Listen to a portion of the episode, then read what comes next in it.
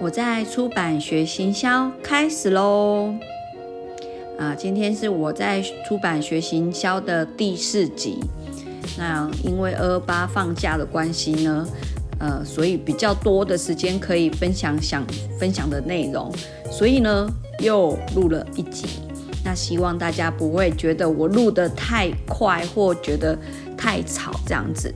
然后我这一次有刻意就是只录呃一集，不要超过十分钟。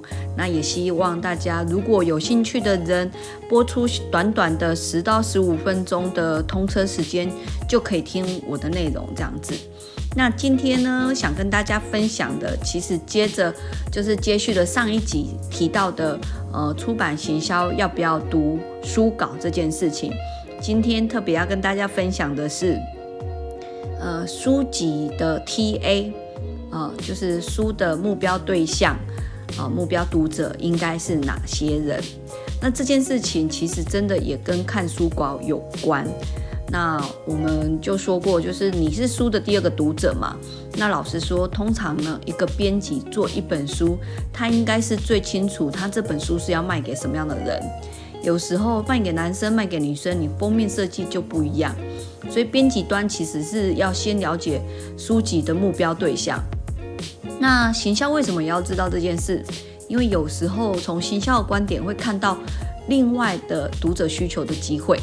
那我来举例一下，就是我们之前也曾经有遇过。我先举一个不好的例子，失败的例子，就是这个也是以前同事他们都觉得那个目标对象这件事情，就好像行销企划表格上面就是。哎，开心填就填，不开心就把那一个栏位删掉。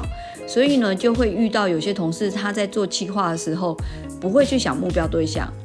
例如说，如果你是做偶像书，你就觉得目标对象就是他的粉丝啊，那还有什么好讲？所以呢，就把目标对象就会写他的粉丝。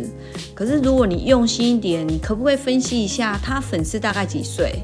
然后男生多还是女生多？然后这些粉丝喜欢的是什么？这样其实目标对象就会更清楚。那也有人就是，呃，觉得这个目标对象就是作者的粉丝以外啊，那作者难道只是想要卖他的粉丝吗？那十万个粉丝里面，你觉得有几成会买你的书？所以当然我们在出书，当然不是只是想说哦，这本书只卖作者粉丝，我们一定会觉得说这本书一定是有。作者粉丝以外也想看才做嘛，所以那我们就要去想，除了作者粉丝以外，还有什么样的人会需要这本书？这个就关系到你有没有看书这件事情了。如果你不看书，作者诶书的目标对象，你就会写得很空泛。那举一个例子，之前负责的一本书叫做《这世界很烦》，诶，不是，负责一本书叫做。呃，你的善良必须有点锋芒。那这本书那时候目标，你如果在网络书店或呃实体书店，它就是心灵类啊、励志类啊，所以它的目标对象就是喜欢心灵类、励志类书的读者，对不对？没错。可是当你要在宣传这本书的时候，你会卡住，因为假设你做网络上面的分享，你你知道吗？如果你脸书要到。上面去呃社团分享，你分享一个两个是不一定有效，你分享十个也不一定有效，你可能要分享到二十三十个才有效的时候，心灵类的社团有多少的社团上你可以 po？所以那时候我在做这本书的时候，我就会想说，好，心灵类书这本书的内容，他就有提到说，在家里面啊，老公很多事情都丢给他，那小孩的事情也要他管，家事也他管，这样。所以我就到一些妈妈的社团去剖这本书的一些文章，我就写说哇，看了以后很有感觉，就是照顾小孩真的不是我们一个人的事情。好，然后因为书里面有讲爱情啊，也有女里面有一个女生就是为了男朋友工作也都辞掉了，然后结果呢，那男生后来觉得他没有成长，然后变心了。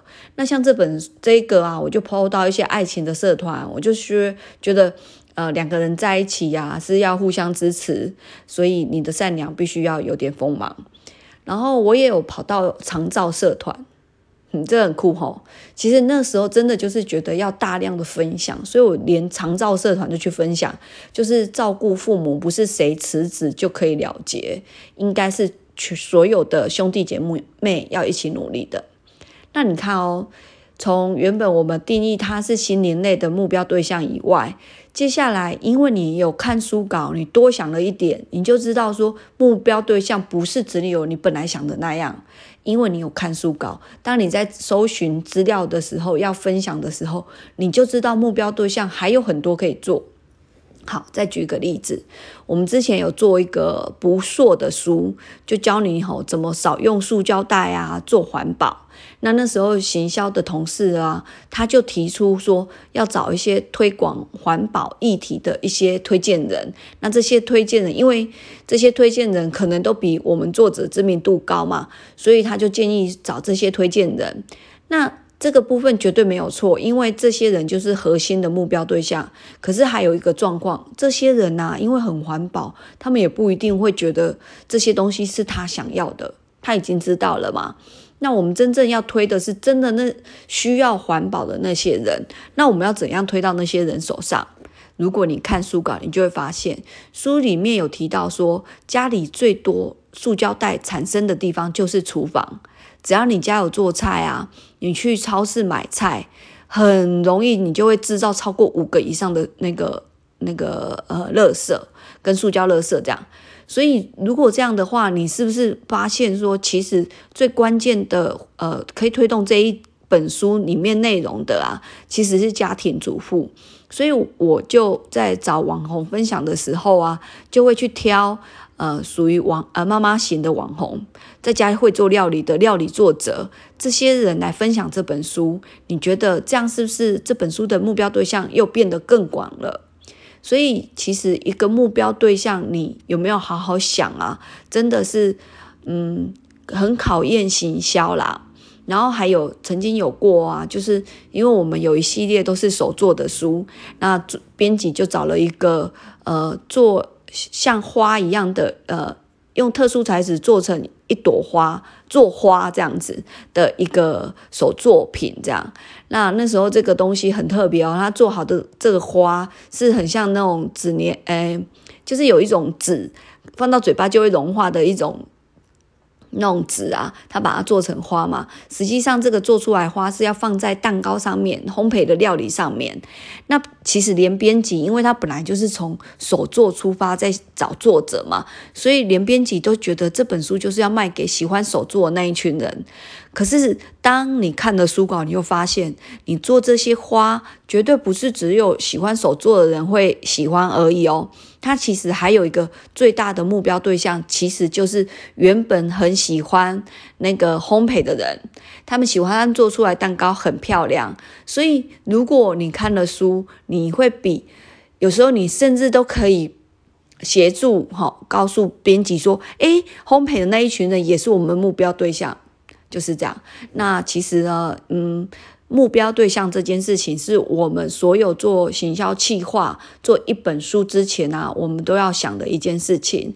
那今天呢，举几个例之前工作上的例子分享给大家。那也希望呢，大家呃在做企划的时候呢，也不用急，慢慢来，多想一下。